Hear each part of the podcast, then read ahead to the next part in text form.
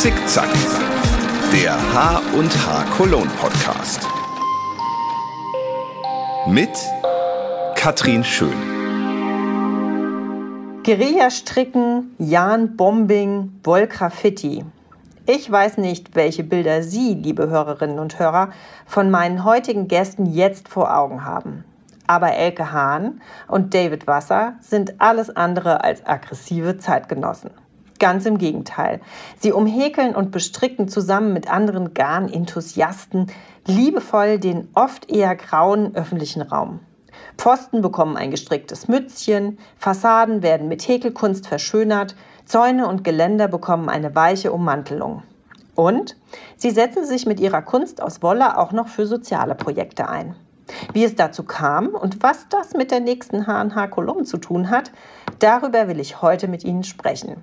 Herzlich willkommen, Elke Hahn und David Wasser. Hallo, vielen Dank, dass ich da sein darf. Ja, schön, dass ihr meine Gäste seid heute. Ja, Elke, du warst ja, ja schon mal bei mir. Eigentlich habe ich auf meinem Tisch immer so verschiedene Handarbeitsutensilien liegen, also Garn, Stricknadel, Häkelnadeln ähm, äh, ja, so, so alles Mögliche, Nadelkissen und sowas. Was ist denn euer Lieblingshandarbeitsutensil? Also meins ist auf alle Fälle die Häkelnadel. Und bei dir, David? So, ich bin eher der Stricker. Du bist der Stricker? Ja. Seit wann handarbeitet ihr denn äh, so, so aktiv? Also Hand, mit Handarbeiten habe ich eigentlich in der Schule schon angefangen. Ich hatte das Glück, das noch als ähm, Schulfach zu haben und ähm, Seit da häkel ich und stricke ich immer wieder, mal mit Unterbrechungen. Als Jugendliche war es dann mal nicht so interessant. Dann, als ich Mutter wurde, wurde es wieder sehr interessant. Man will ja seine Kinder bestricken und behäkeln. Und äh, mit Yarnbombing, das mache ich jetzt erst seit, seit sieben, acht Jahren. Und du, David, wie bist du ans Handarbeiten gekommen? Ja, so meine Mutter hat so ein Handarbeitsgeschäft, äh, als ich klein war. Und äh, dann habe ich oft, äh, weiß ich, so Wochenende und äh, so nach der Schule habe ich alte Omas da irgendwie stricken und häkeln und sowas da irgendwie beigebracht und äh, irgendwie Wolle eingeräumt und äh, solche Sachen gemacht. Und ähm, dann als äh, ja so als Jugendlicher ähm, ist das äh, nicht so ganz interessant. Und dann irgendwann mit 25 äh, habe ich äh, Handarbeit so richtig wieder entdeckt. Ich wollte eine Pulli haben, die ich gesehen habe und äh, kostet viel Geld. Und meine Mutter hat gesagt, ja, das kannst du selber machen. Und dann äh, sind wir im Geschäft und haben Sachen gekauft und ich habe meine meine Strick äh, äh, äh, Sachen da irgendwie äh, so ähm, Te Technik wieder aufgefrischt und seitdem hänge ich an der Nadel. Sehr schön. Also du bist eher genau der Stricker, die Elke ist mehr so die, die Häkelin. Ähm, wenn ihr jemanden, der vom Handarbeiten so gar keine Ahnung hat, beschreiben müsstet, was ihr daran so toll findet. Was würdet ihr dem sagen? An Yarnbombing jetzt, oder? Ja, vielleicht erstmal so generell mal am Handarbeiten. Also was ist das, was euch da Spaß macht dran an dem Hobby? Okay, also das erste ist mal, ähm, es bringt mich runter von einem langen Arbeitstag, wenn ich dann abends nach Hause kommen kann und ich ähm, meine anfange meine Maschen zu zählen und und äh, mit mit Farben und so weiter zu arbeiten. Das, das beruhigt ungemein. Das bringt einen wieder runter. Das Zweite ist, es ist, ist ein sehr kreatives Hobby. Also ich sage immer, man kann alles häkeln und ähm, dazu stehe ich auch. Also man kann wirklich so gut wie alles häkeln. Okay, ein bisschen einschränken tue ich doch. Und ähm, dann, man hat einfach die Möglichkeit, was ganz Individuelles zu schaffen für sich selber oder auch als Geschenk für Familienangehörige, Freunde und so weiter. Und das kommt immer so gut an, weil dieses Selbstgemachte, diese Unikate, die wir herstellen, die, der Wert wird wieder wertgeschätzt. Und das ist dann einfach auch ein sehr schönes Gefühl, wenn man das jemandem schenken kann und da die Wertschätzung zurückkommt. Und bei dir, David? Ja, so äh, ich bin vom Beruf her Softwareingenieur. Das äh, ist vielleicht ein sehr trockenes Thema für, für, das, für das eine oder andere. Ähm, mein, mein Arbeitstag ähm, ist oft äh, sehr lang und ähm, ist nur Kopfarbeit. Das bedeutet, ich sitze meistens im Stuhl vorm Rechner und ähm, denke. Das ist so, was ich äh, beruflich mache. Und äh, meine ganzen Hobbys, und ich habe viele davon, ähm, äh, sind alles äh, sind alles andere. Das bedeutet, ich bin ähm, gern mit der Hand mit der Hand beschäftigt und ähm, ich ähm, bin ich mache auch sehr kreative Sachen. Ich bastel gerne so mit Holz und mit ähm, mit anderen mit, mit Textilien. Ich mache relativ viel mit Textilien. Ich mache so Cosplay und und Kostüme und äh, solche Sachen. Und ich bin so ein bisschen theatrisch unterwegs und ähm, ich mache relativ, äh, relativ viel mit, äh, mit, mit Handarbeit, ja, so, so stricken und dann habe ich auch inzwischen auch häkeln gelernt und wieder aufgefrischt und ähm, sticken und äh, verschiedene andere, andere Sachen. Ja, so ich, ja, das ich, kann ich, ich aber gut verstehen. Bei mir ist es ja so, ich bin ja jetzt nicht so der Handarbeiter, also so im Job, aber äh, privat, also ich koche und backe ja gerne. Und wenn man so einen Tag nur quasi organisiert und gemacht hat, dass man abends noch was macht und dann sozusagen das Ergebnis auch sieht, was man getan hat, das ist schon auch ein schönes Gefühl, ne? Wahrscheinlich geht es euch da ähnlich, ne? Total, ja. Wo, wobei, ähm, wir haben uns, uns auch mehrmals äh, über verschiedene Sachen mal, mal unterhal unterhalten, ähm, äh, wenn, ich, wenn, ich über, wenn ich über Hobbys und, und, und, äh, und Handarbeit ähm, äh, sprechen. Aber ähm, was ich sehr schön finde, ist, dass ähm, man ähm, das sind, das sind bei, bei, bei, bei solche Sachen, das sind Leute, die zielorientiert sind, die wollen was machen, was produzieren, mit dem die dieses irgendjemand was schenken oder die wollen das selber irgendwie benutzen, ja, irgendwie Pulli machen oder eine Decke oder so.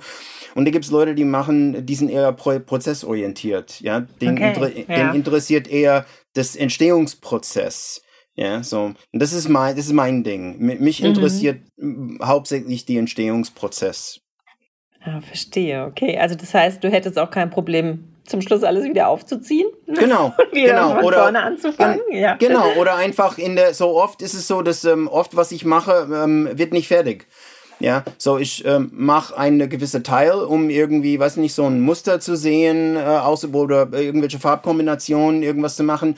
Und ähm, das äh, kann sein, dass ich äh, dann entweder nichts damit mache oder nichts Fertiges mache oder oder ist es auch so, dass bei mir, ähm, ich habe sehr viele Teile rumliegen, die ich seit 10, 15, 20 Jahre gestrickt haben, die ich noch nicht zusammengenäht haben. Wow. Weil wow weil für mich die diese Entstehungs das, das Stricken an sich ist das Interessante und ob, ja ob, ob man das nutzt oder nicht das ist äh, e-, eher Nebensach neben nebensächlich. Es ist nicht so dass ich nie irgendwas fertig mache aber äh, ich habe so sicherlich das eine oder andere Sache nicht fertig ja, also wenn ich da noch kurz was dazu sagen darf, also diese sogenannten UFOs, die unfertigen Objekte, die kenne ich natürlich auch zu Genüge. Allerdings, äh, David, 20 Jahre, das ist eine Hausnummer, das ist eine Ansage, da kann ich dich nicht toppen. Also.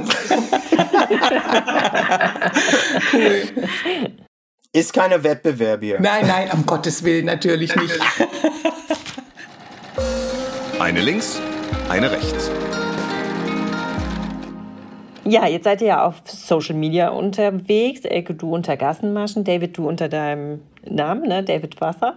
Und ähm, da sieht man viel, da geht es um die Verschönerung des öffentlichen Raums mit Wolle und Garn. Und äh, da ist ja schon das eine oder andere fertig geworden dann auch. Wie seid ihr denn dazu gekommen? Ich fange einfach an. Also ich bin im Internet vor etlichen Jahren, vor acht, acht Jahren ungefähr, acht, neun Jahren, über Yarnbombing äh, gestolpert und war vom ersten Moment an begeistert. Ich fand das so toll, diese ähm, zum Beispiel eine Parkbank ganz bunt und lustig zu gestalten oder auch die umstrickten Bäume fand ich jetzt toll. Das war so ein ganz ungewohntes Bild, eben diese Baumstämme mal in bunt zu sehen. Und ich war schon lange auf dem ich, also ich habe schon eine Weile nach einer Möglichkeit gesucht, zu zeigen, dass Häkeln und Stricken überhaupt nicht angestaubt ist. Das ist zwar ein Jahrhunderte altes oder ein, ein traditionsreiches Handwerk, aber es transportiert sich immer wieder in die, in die Gegenwart und auch in die Zukunft. Und ähm, das war mir dann ein Anliegen und da sah ich dann plötzlich die Möglichkeit, das zu tun und habe es dann auch umgesetzt und ja, bin bis heute dabei geblieben. Und wie bist du dazu gekommen, David? So, ich würde sagen, es ist bei mir auch so irgendwie ähnlich. Ich habe auch so irg irgendwann, ich weiß es nicht wann, auch äh, Yarnbombing auch im Internet en äh, entdeckt. Oder ich war irgendwie in, in, in, in, in einem Wollegeschäft oder sowas und hat mit jemandem über das Thema gesprochen oder so und fand es auch sehr interessant, ja, so auch als, äh, als, als Kunstform oder als äh, Form der, der Protest, weil das sind auch so sehr viel Yarnbombing, die irgendwie mit, ähm, mit politisch oder mit anderen, mit anderen Protestaktionen ähm, verbunden, ja, solche Panzer umstricken oder äh, solche Sachen. Ähm, und äh, ich fand das, äh, ich fand das auch äh, von, einfach von dieser, ähm, dieser, die, die Idee, dass man irgendwas in der, in der Öffentlichkeit präsentieren könnte, oft auch anonym und oft auch ähm, un, un, un, uneingeladen, ungewollt. Das bedeutet, ähm, ja, man, äh, man, also diese Kunstwerke, die tauchen in der Regel einfach auf. Die sind heute nicht da und morgen sind die plötzlich da, ja. Man weiß nicht, woher die kommt und so weiter und so fort. Und äh, ich finde, ich finde einfach diese, diese ganze Konzept einfach sehr spannend. Und ich bin auch ähm, so ein großen Freund von, gro von große Projekte. Und ähm, ich, hat, ich wollte immer mal Yarnbombing machen, aber so irgendwie äh, hatte ich nicht eine Möglichkeit oder eine Idee, irgendwie ein Großprojekt zu machen. Und dann, äh, als ich Elke kennengelernt habe, ähm, haben wir zusammen eine Idee für ein Großprojekt entwickelt. Und dann, dann war es, dann war es richtig und dann war es richtig schön. Dann ging es los. ja, genau. Dann ging es los, genau. War das das, ähm, die Sache in, in, in Frankfurt oder welches Projekt, um was ging es da? Ja, das waren die Wolkenkratzer, da kann der David bestimmt auch noch was dazu sagen. Also wir, wir haben, ich, ich so, wir, Elke und ich, wir, wir haben uns kennengelernt beim, beim, beim Yarn Camp in, in, in, in Frankfurt in, glaube ich, 2018 oder so. Ähm, das ist eine, eine, eine Veranstaltung auch für Wollbegeisterte. Und ähm, Elke hat eine, eine, eine Session beim Yarncamp gemacht über, ähm, über Yarnbombing. Und da hatte ich gesagt, äh, gedacht, oh, das interessiert mich, da gehe ich da hin. Und wir saßen da, wir waren, weiß nicht, zu, zu zehnt oder zu zwölft oder so. Und Elke hat über ihre Erfahrung mit Yarnbombing und Wünsche. Und ich habe ge gesagt, ich wollte immer so einen großen Yarnbomb machen. Und dann haben wir uns mal diskutiert und haben gesagt, wir machen was. Ja, und äh, ja, zwölf Monate später haben wir tatsächlich äh, was gemacht. Und das war dieses Projekt Wolkenkratzer. Da habt ihr quasi, äh, ich habe Bilder gesehen, quasi wie eine kleine Skyline eigentlich äh, äh, gehäkelt und gestrickt. Ne? Genau. Und habt, habt die dann da in, in Frankfurt installiert. Genau. Genau. Genau, das war, das ist, äh, die Installation war in der, in der Frankfurt, in der, in der neuen Altstadt in, in Frankfurt. Das haben wir dann in November 2000, was war das, November 2019? Ja. Nee, ja, ja. Doch, war 2019, ja. Ja, genau, genau. Und das hing dann, das hing dann zehn Monate ähm, in, in, in Frankfurt, in der neuen Altstadt. Und es war so ein richtig großes Projekt. Ja, so wir, wir haben das natürlich nicht alleine gemacht. Ähm, da haben wir auch eine, eine Aufruf gemacht von, von, von Mitma zum, an Mitmachern, mit, mit, Mithelfern und hatten wir am Ende, glaube ich, irgendwie 15 Leute oder so, die auch an, an dem Projekt ähm, teilgenommen haben, irgendwelche Teile gehäkelt, gestrickt und so weiter und so fort. Ja, war ein, äh, war ein Riesenprojekt, ähm, war, war sehr, ähm, sehr, äh, sehr, es hat sehr viel Nerven gekostet, äh, ich denke bei allem, aber ähm, das war sehr, sehr erfolgreich und ähm, ein sehr schönes Projekt. Um noch kurz zur Größe was zu sagen, also die Wolkenkratzer, die hatten eine Länge, das ganze Projekt eine Länge von circa 13 Metern und in der Höhe waren es 2,50, wenn ich mich recht erinnere. Also das war wirklich ein Riesending. Ein Projekt, ein Projekt. Ja, jetzt haben wir ja schon ein bisschen über Jahrenbombing äh, gesprochen und äh, zu HNH Cologne nächstes Jahr soll es ja jetzt auch sowas geben. Wie kamt ihr auf die Idee und was können wir nächstes Jahr erwarten? Ja, also ähm, durch meine Aktionen, die ich dann auch nach den Wolkenkratzern weiter verfolgt hatte, ich habe ich einige Projekte in ganz Deutschland gemacht, ist man auch bei sogenannten Jahn-Bombing-Festivals im Ausland auf mich aufmerksam geworden. Und so kam es, dass ich nach Mailand eingeladen wurde zum Ausstellen, sowie auch äh, in die Schweiz nach Rossinière und der absolute Burner war Mexico City. Ähm, und ähm, von meinem ersten Jahn-Bombing Festival an, ich fand das so eine super Idee, diese Szene zusammenkommen zu lassen. Und es gibt sie, diese Szene, die internationalen Jahn-Bomber, die wirklich regelrechte Kunstwerke herstellen dass man die zusammen, dass, dass man die sich treffen lässt an einem Ort und gemeinsam ausstellen für ein paar Tage und dann geht jeder wieder zurück in sein Heimatland und dann trifft man sich halt ich weiß nicht, das nächste Jahr vielleicht in Asien oder so. Das gibt es auf der ganzen Welt, bis dato aber noch nicht in Deutschland. Und da war für mich klar, ab dem ersten Jahrenbombing Festival, ich mache in Deutschland ein internationales Jahrenbombing Festival. Die Vulinale. Das ist der Name. Ja, und wie schön, dass, dass du dann oder dass ihr dann an uns gedacht habt. Wir genau. sind ja hier die weltweit größte Fachmesse. Ganz viele große Unternehmen sitzen in Deutschland. Das bietet sich ja jetzt wirklich an. Also, genau. Äh, ich gehe davon aus, dass auch viele Künstler da sind, aber man kann als Künstler mitmachen. Man kann aber auch einfach so als äh, ambitionierter Handarbeiter auch ja. teilnehmen.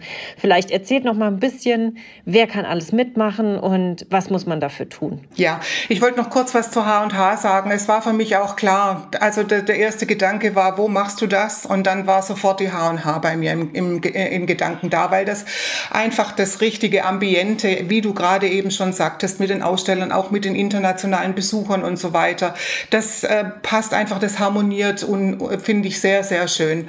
Und mitmachen kann man tatsächlich natürlich als Künstler sowie auch als äh, ganz normale ähm, Handarbeiterin, die so für einen Hausgebrauch, ähm, was weiß ich, Topflappen Lappen häkelt oder, oder Pullover strickt oder was auch immer. Wir haben ein Mitmachprojekt.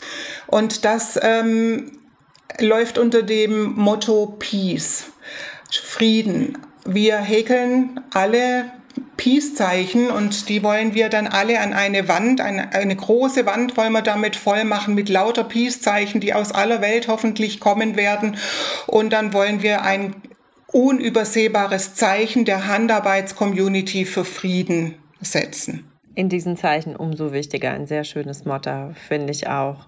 Und genau, und wenn man jetzt irgendwie sagt, uh, da bräuchte ich irgendwie eine Vorlage oder sowas, da habt ihr euch auch schon was ausgedacht, ne? Das wird, da wird es auch was geben, dass man eine Anleitung bekommt, wenn man selber nicht, sind ja nicht alle so, äh, äh, so super kreativ, wie ihr das seid und das so aus dem, als Profi aus dem Handgelenk schütteln kann, sondern da kann man sich dann auch ein bisschen äh, was abgucken, oder? Ja, natürlich. Also zum einen kann man da natürlich seiner Kreativität freien Lauf lassen und auch ganz eigene Ausarbeitungen des Motto, des Mottos, also Peace, ähm, äh, zuschicken. Auch das nehmen wir gerne an und stellen es aus. Aber für diejenigen, die das nicht können, wie du schon sagtest, die gerne mit Anleitung arbeiten, haben wir eine Anleitung ausgearbeitet, eine zum Häkeln und auch eine zum Stricken. Also wir wollen die Häkler und die Stricker animieren, mitzumachen. Und die findet man dann auf unserer Homepage www.vulinale.de ab Anfang, also ab nächste Woche. Ab nächste Woche, also ab Anfang September. Genau, ich wollte gerade sagen, wir nehmen jetzt hier Ende August auf. Das heißt, ähm, ab September, ich denke, wenn der Podcast ausgestrahlt wird, könnte man da schon online was äh, finden dann. Je nachdem, wann er ausgestrahlt wird, genau. Ja, prima. Und ähm, jetzt, ihr habt es ja schon gesagt, ne, wir sind ja im öffentlichen Raum. Das heißt, bei der Volinale auch die Sachen werden ähm, äh, zum Teil auch draußen sein. Ja, äh, könnt ihr denn gut loslassen? Weil ich meine, man kann ja neben diese Sachen, oder es ist ja auch nicht die Idee quasi, dass das so eine bewachte Ausstellung wird und sowas. Ähm, wie geht ihr damit um, dass vielleicht auch mal was wegkommt oder so? Ja, also es ist natürlich immer schade, wenn was wegkommt. Also nett finde ich es nicht von den Menschen, die das tun, um das mal ganz ehrlich zu sagen. Ne? Aber wir wissen, dass das passieren kann und ähm, wir hätten das falsche Hobby, wenn man da nicht, äh, oder die falsche Beschäftigung, wenn man da nicht loslassen könnte. Es passiert schon, dass es manchmal weh tut, wenn man äh, mit ganz besonders viel Herzblut an einem Projekt gearbeitet hat und da dann plötzlich was verschwindet. Dann dann tut das schon weh, aber klar, ich kann es nicht ändern. Ich habe dann die Fotos und ähm, die ich dann auf Social Media poste und ähm, das ist dann das, was für mich übrig bleibt quasi. Wenn ich da, da reinschreien darf. Ähm, ich denke, was man verstehen muss bei Yarnbombing ist, dass in der Regel solche Aktion ist eine vorübergehende Aktion. Das bedeutet, ähm, man geht in den öffentlichen Raum, ähm, wo nichts da war, und man stellt sich irgendwas dar und ähm, das hat eine gewisse Lebenszeit. Diese Lebenszeit ist in der Regel relativ kurz. Ja, Wochen oder Monate. Ja, so, weil ähm, in der Regel stehen diese Dinge auch draußen. Da wird auch Wetter und Sonne und ähm, ja, ähm, ist es so, dass ähm, diese, diese, ähm, diese Kunstwerke, ähm, die, die, die, es ist klar vom, vom vorne an, dass die, ähm, dass die nicht ist, es ist keine dauerhafte Ausstellung.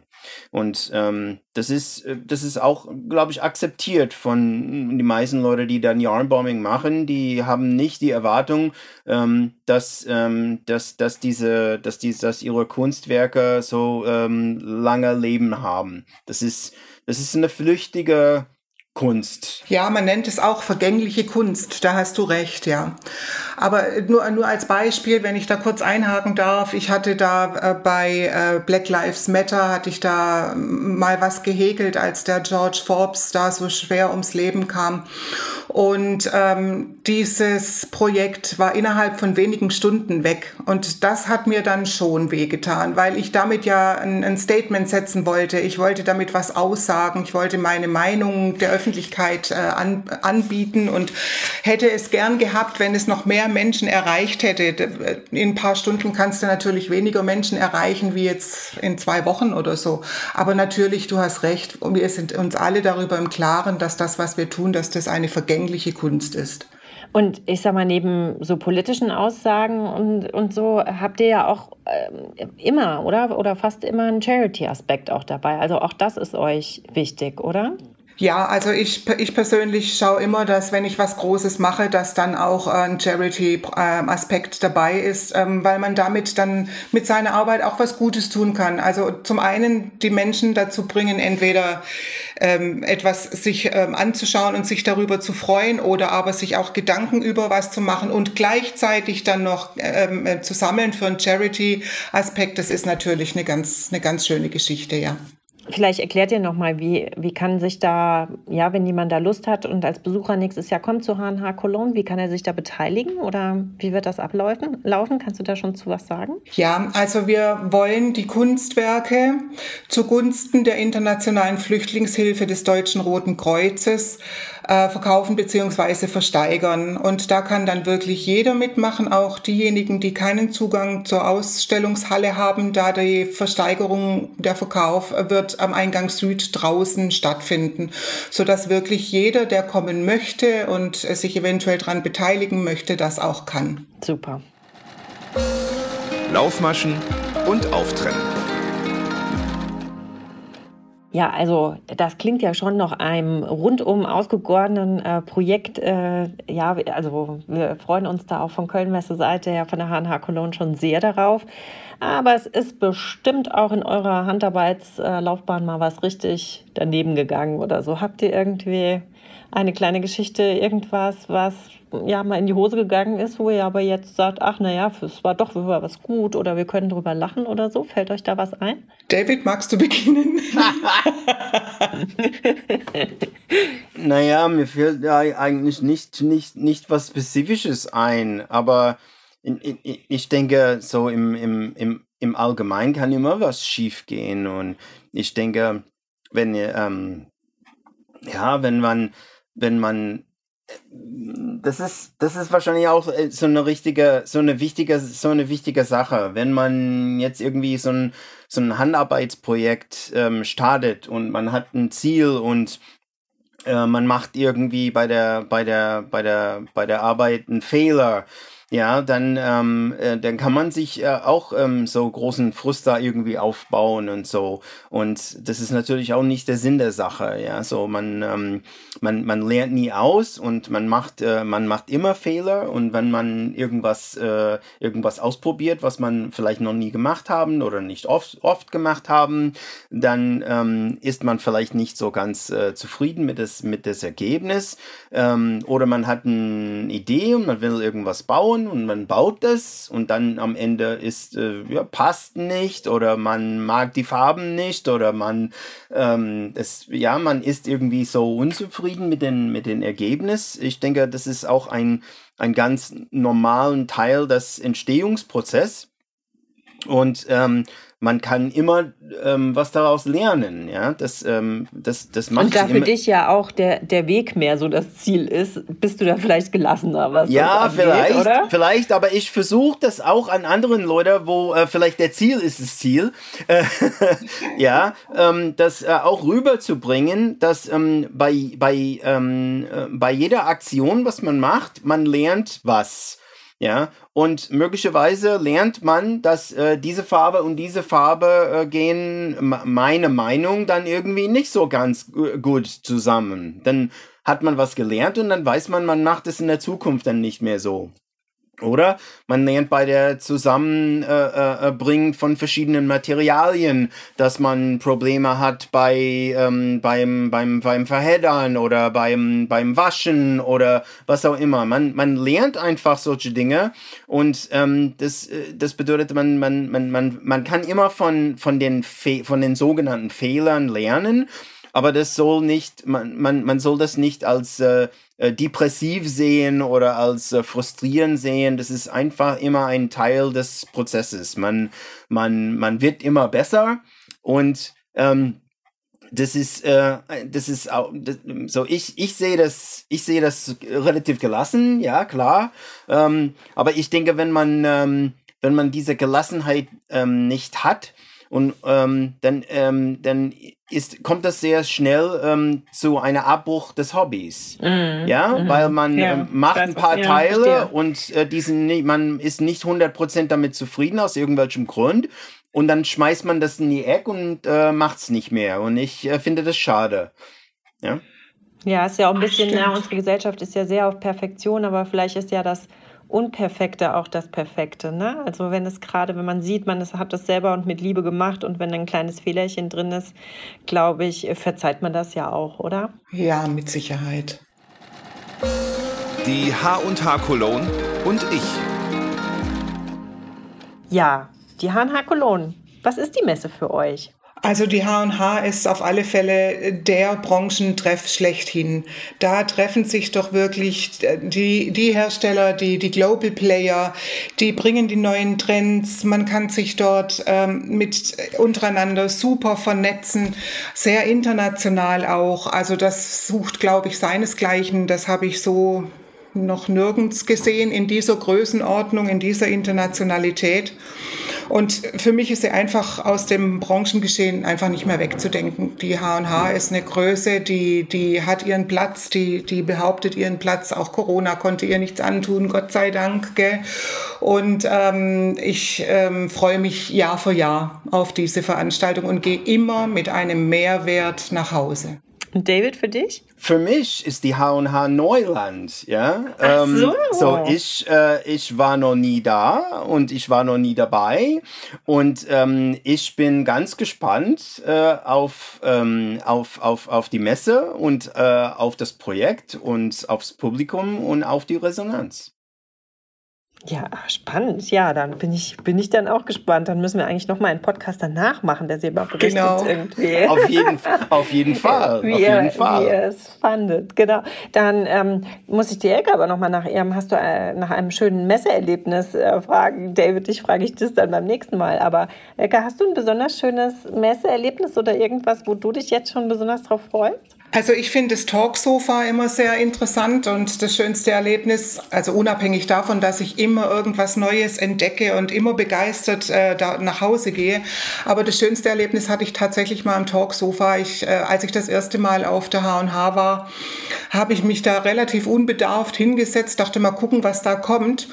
Und dann kam tatsächlich meine Lieblingsdesignerin. Also die hat, äh, damals habe ich auch wie viele ähm, Tücher gestrickt und gehäkelt und das war eine Tuchdesignerin und von der hatte ich gerade, gerade was fertig und schon das nächste in Planung. Und genau diese Designerin kam dann und da habe ich mich sowas von gefreut. Wie schön. Also die eine schöne, schöne unvermutete Begegnung. Ja, total. der ANH Ja, das war, war richtig toll. Also ich war ganz, ganz begeistert dann. Der Elefant muss durchs Nadelöhr. Ja, ich frage ja meine Gäste auch ein bisschen, wie, wo sie so Herausforderungen sehen jetzt äh, für die Handarbeitsbranche oder ja, ja, wie schätzt ihr das so ein mit dem, ist der Nachwuchs da? Haben die jungen Leute Bock aufs Handarbeiten oder was ist da so gerade so euer Gefühl, wo es so hingeht in der Zukunft?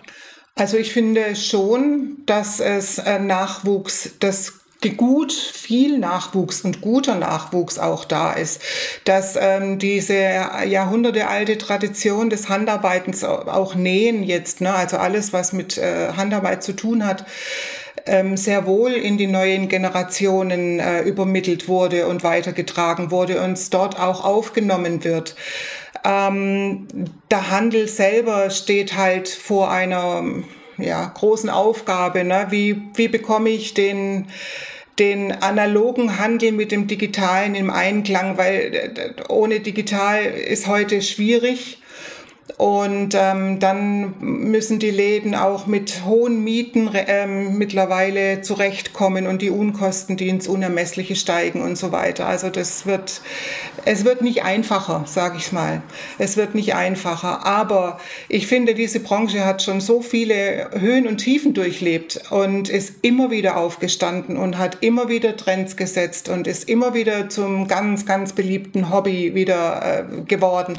Und das das wird auch so weitergehen. Also ich kann mir nicht vorstellen, dass Häkeln, Stricken, Nähen, Klöppeln, dass sowas ausstirbt. Das ähm, wird es wird's immer geben und eben weil wir Menschen dieses ähm, Industriehergestellte auch glaube ich, relativ satt haben und der Bedarf oder der, der, die, ähm, dass man halt wieder Lust hat, was eigenes, selbstgemachtes zu tragen oder zu verschenken, wie wir vorhin gesprochen haben und so. Das, das wird bleiben, das wird vielleicht sogar noch mehr werden und da ist natürlich die Chance, für den Handarbeitsbereich, dass man das ähm, mit begleitet und weiter ausbaut. Und deine Einschätzung, David, was denkst du? So, ich denke, ähm, so sicherlich hat die Branche mit Nachhaltigkeit ähm, so einiges, ähm, einiges an, äh, an, an, an, an Hausaufgabe, ja. So, und ähm, das ist, das ist ein, ein Thema, was ich denke immer wieder ähm, äh, so nachgefragt wird, äh, insbesondere von den Nachwuchs, ja, von jungen Leuten. Ähm, so, die wollen wissen, ähm, dass die, ähm, dass die, die, die Garne, die, ähm, die, mhm. äh, die die nutzen, dann an, irgendwie auch nachhaltig produziert wird und, ähm, und, und, und, und solche Sachen. Ich denke, das ist ein, das ist ein Thema, an dem die, die Branche sich sicherlich mal Gedanken machen müssen und auch ihre Position auch dazu stehen und das das auch, ähm, das auch vermarkten. Mhm, aber dann, genau, damit auch punkten könnte, ne? wenn man das vielleicht, ich könnte mir vorstellen, der eine oder andere ist da schon aktiv und ähm, man weiß es noch gar nicht so. Ah, richtig, auf jeden ne? Fall, auf jeden Fall, auf jeden Fall. Ja, also das, das gibt's wohl, ne? Also mit der Nachhaltigkeit, dass man zum Beispiel auch ähm, Wolle macht aus recyceltem Material oder dieses Mulesing, ich spreche es jetzt vielleicht falsch aus, ne? da geht's um das Tierwohl, dass man da einfach drauf achtet, dass man die GOTS-zertifizierten Garne kauft und so weiter. Also das, da, da, da gibt's noch viel Luft nach oben, da gebe ich David recht, ja. Mhm. Ja, äh, ist das Thema vegan auch bei euch in der Community ein Thema? Also ich meine, manchmal, ne, da spricht man jetzt erst drüber, dass was vegan ist, obwohl es das schon total lange gibt. Also ähm, Garne aus äh, Pflanzen, aus äh, aus Hanf oder aus irgendwelchen Materialien? Ist das ein Thema? Auf jeden Fall. Ich denke so, wenn es, wenn es, wenn es kommt auf diese ganze Thema Nachhaltigkeit, das sind auch solche Sachen wie, weiß nicht, so ähm, äh, Tierbehandlung und, ähm, und, und das gehört alles dazu. Und deswegen, wenn man spricht über, ja gut, ich denke, ja, ähm, ich weiß nicht, ob man, ob man über vegane Wolle spricht, aber ähm, weil Wolle isst man nicht, von daher, ähm, ja, aber ähm, die, die, die Idee, dass man, dass man auch so irgendwie ähm, ähm, ähm, Wolle aus, äh, aus pflanzlichen Materialien äh, haben oder ähm, dass, ähm, dass äh, man, man eher zu diesen, äh, zu diesen nicht äh, tierhaltige ähm, äh, ähm, Produktion ähm, da, darüber geht. Das ist sicherlich ein Thema, ja. Habt ihr beide eigentlich noch ein Traumprojekt? Irgendwas äh, im Handarbeiten, wo ihr denkt, oh, wenn ich da mal Zeit hätte oder so, dann würde ich das mal machen? David? äh, ja, das Problem, das Problem, unzählige ist die Antwort. ja. ja unzähl Mir geht's genauso. Unzählige. Ich denke, das ist, das ist das, das ist, das ist wahrscheinlich das, das schwierigste Ding, ähm, wenn man auf irgendwelche Handarbeitsveranstaltung hingeht. Ja, ähm, und man guckt, was manche Leute machen und was, was es für Materialien gibt und was es für Werkzeuge gibt. Und ähm, man kommt, äh, man kommt aus äh, so einer Veranstaltung mit Kopf voll von neuen Ideen und neuen Plänen. Und wenn man mit Leuten in der, in der Branche äh, oder, oder anderen Hobbyisten ähm, äh, über äh, solche Sachen spricht, dann ähm, äh, gibt's immer neue Ideen und immer ähm, größere Ideen und immer schönere Ideen und ähm, äh, da gibt's einfach nicht genug Zeit äh, auf der Welt, ja, so alle, alle diesen Dinge dann irgendwie zu verwirklichen. Könntet ihr euch eigentlich vorstellen, so Christo-mäßig mal sowas komplett einzustricken oder einzuhäkeln? Du wirst, du wirst so? lachen, das habe ich wirklich auch im Kopf und das ist eins meiner wirklichen Traumprojekte. Also ich würde so gern mal im Bundestag einstricken oder so. ja, mega. Das wäre natürlich ich, eine Lebensaufgabe, ja. Also ich wollte gerade sagen, was, wie viele Stunden arbeiten müsste und wie viele Leute müssten denn da gleichzeitig stricken und häkeln, bis man denen eingehüllt hätte, oder? Also das geht mit Sicherheit über Jahre. Also das, äh, das wird nicht in ein paar Monaten äh, zu stemmen sein, es sei denn, du hast tausend Mitstricker oder so. Ne? Aber naja gut, aber das ist wirklich was, was ich mir auch schon oft in meinem, vor meinem inneren Auge so ausgemalt habe und dachte, du in Berlin und der Bundestag ist eingestrickt. Das wär's. Aber jetzt im Moment ist erstmal mein absolutes ähm, Highlight die Vulinale, mit der ich, ähm, also da stecke ich mein ganzes Herzblut, meine ganze Energie und ähm, alles, was ich habe, rein, weil äh, das für mich ein absolutes Herzensprojekt ist und ich so froh und dankbar bin, dass wir diese Kunstform auf der H&H bei euch präsentieren dürfen. Also dafür möchte ich mich auch nochmal ganz herzlich bei der H&H bedanken, bei dir, Katrin. Das ist wirklich ja, toll. Sehr gerne. Also es muss ja wir machen das ja nicht zum Selbstzweck, sondern weil wir wissen, dass da, glaube ich, viele Leute Spaß dran haben und das eine schöne Sache für die Besucher ist und auch sich die Branche da nochmal in einem ganz anderen Aspekt äh, präsentieren kann, sind wir da als Unterstützer sehr gerne dabei. Vielen, vielen Dank. Ja, und das glaube ich auch. Also ich glaube auch, dass die Besucher da einen Mehrwert bekommen werden, dass sie äh, da ein paar schöne Sachen entdecken können. Und ähm, für die Branche natürlich, also die nimmt dann auch von dieser Art der Handarbeit Arbeit auch mehr, also es, da nimmt sie mehr dran teil. Und ich hoffe, dass daraus dann natürlich auch ähm, tolle Sachen in, und Zusammenarbeiten entstehen können und werden. Mein roter Faden. Ja, jetzt sind wir schon fast am Ende unseres schönen Gesprächs und ich frage zum Schluss immer, gibt es einen roten, sprichwörtlichen roten Faden, der euch begleitet durch euer Leben? Ein, ein Motto, irgendeine Idee, irgendeine, irgendwas, was euch trägt? David, magst du vielleicht beginnen? Klar, klar. Klar, ich denke, für mich das ist wahrscheinlich relativ einfach. Ähm, äh, so, äh, ich würde sagen, ähm, machen ist wie wollen, nur krasser. ja, oder äh, vielleicht anders, äh, anders äh, ausgedrückt, ähm, denk nicht drüber nach, einfach machen. Ja, also das kann ich gut, gut verstehen. Und bei mir sind es eigentlich zwei Sachen. Das eine ist, ähm, Mache die Arbeit zu deinem Pferd und nicht zu deinem Reiter. Und das Zweite, das mich wirklich von Kindheit an durch mein Leben begleitet, das ist der Spruch, alles was du tust, das tu mit Liebe und aus Liebe.